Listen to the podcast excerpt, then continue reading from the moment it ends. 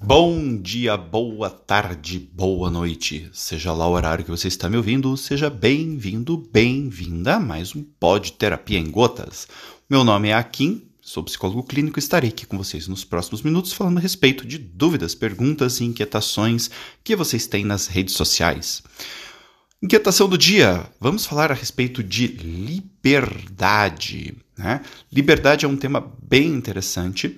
Uh, e muitas pessoas falam, me, me, procuram sobre esse tema, né? Falando assim: ah, o, que, que eu queria era poder fazer o que eu quero, na hora que eu quero, do jeito que eu quero. Né? Uh, e confundem isto com liberdade.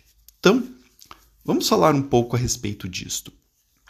Em primeiro lugar, gente, fazer o que eu quero, na hora que eu quero, do jeito que eu quero, quando eu quero, não é um sinônimo de liberdade, é um sinônimo de onipotência, tá?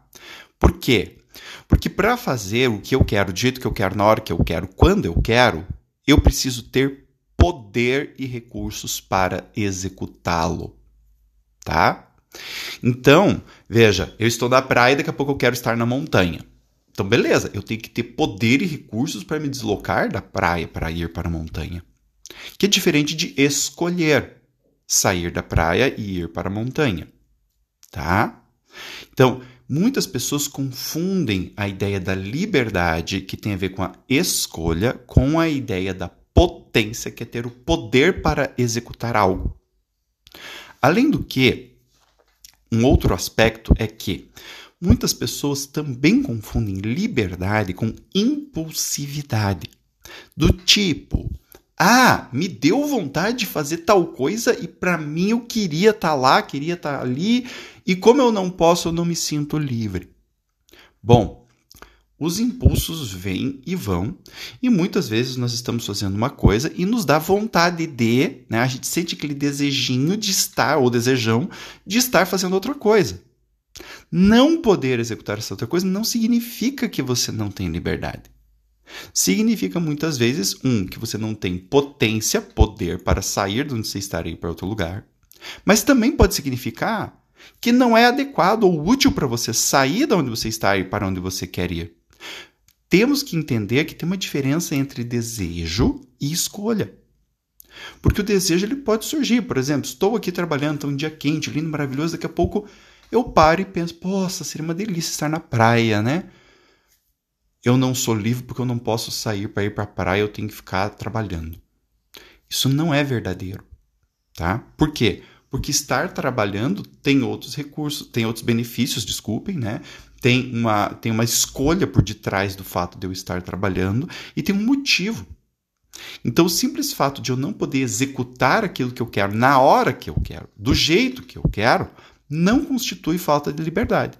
Pode muitas vezes constituir falta de poder para fazer isso, e também muitas vezes pode simplesmente significar que você não seguir todos os impulsos que te vêm na cabeça seja algo útil.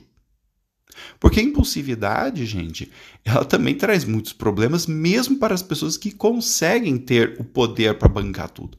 A gente cansa de ver aí, né, vários artistas que se perdem em drogas, né, que começam a ter uma vida muito desregulada, justamente por quê? Porque ficam seguindo seus impulsos e podem ficar seguindo os impulsos. E isso se torna problemático. Por quê? Porque o impulso não é uma escolha, gente. O impulso é só um impulso, é uma vontade. Ele não leva em consideração se aquilo é adequado ou não, se aquilo vai trazer benefícios para a pessoa ou não. A pessoa, quando ela está agindo de forma mais impulsiva, ela não pensa a longo prazo. E embora às vezes seja legal, seja gostoso a gente poder ter um impulso e seguir o impulso e pronto, sem demais culpas, quando isso se torna uma rotina, com certeza vai se tornar prejudicial para a pessoa, porque em algum ponto o, o, os impulsos dela vão começar a agir contra. Né? Então é sempre interessante a gente lembrar que a liberdade é esse exercício de escolher. Então surge um impulso e eu ajo sobre esse impulso. Eu reflito sobre ele e eu faço uma escolha. A escolha pode ser de tentar segui-lo, de segui-lo daqui a pouco, ou de dizer para mim mesmo que, pô, isso seria muito legal, mas não, não vou fazer isso agora. E é aqui aonde existe a liberdade. É no, neste exercício mental que me faz ter uma escolha, seja ela qual for. Não tem escolha certa ou errada para a liberdade nesse sentido. O ponto é se eu estou fazendo uma reflexão a partir da qual eu assumo uma determinada posição e uma escolha. É aqui onde eu me torno um pouco mais livre, né? E não no ato de fazer.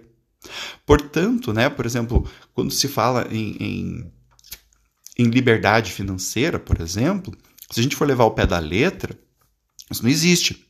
Né? O que seria de fato uma pessoa livre financeiramente? Uma pessoa que não depende de dinheiro nenhum. Né? A pessoa que não tem nenhum dinheiro e ainda assim consegue tudo o que quer. Tem casa, carro, tudo que quer sem o dinheiro. Essa pessoa seria livre do dinheiro porque ela não dependeria do dinheiro. Se você tem lá um milhão, 10 milhões na conta e isso, e isso gera né, um, um caixa extra para você e você trabalha por opção, por exemplo, você não precisa trabalhar porque todo mês pinga lá 20, 30 mil na tua conta, você não é livre financeiramente. Você depende daqueles 30 mil que pingam na tua conta. Você tem poder financeiro para fazer escolhas que você deseja. Mas é muito importante entender essa diferença. Porque muitas vezes a pessoa que tem bastante dinheiro, por exemplo, ela não é livre. Ela faz o que os outros querem. Ela fica seguindo a manada, né, daquelas pessoas que dizem que ela tem que, sei lá, viajar, que ela tem que comprar roupa, que ela tem que fazer isso, que ela tem que fazer aquilo. Então ela tem um monte de dinheiro, mas ela não escolhe de uma forma é, é pessoalizada o que fazer com esse dinheiro. E isso não é liberdade. Né? Então, essa história de fazer o que a gente quer, na hora que a gente quer, do jeito que a gente quer, não é ser livre. Ser livre está em escolher. E também tem um fator interessante por causa do seguinte: cada escolha, ela, entre aspas, gasta a nossa liberdade. Então, o que, que acontece? A liberdade ela não é infinita.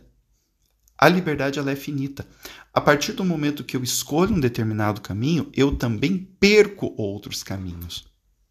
Portanto, né, é, é, eu sempre gosto de falar desse jeito. Quem é que precisa escolher? Os seres humanos que são limitados.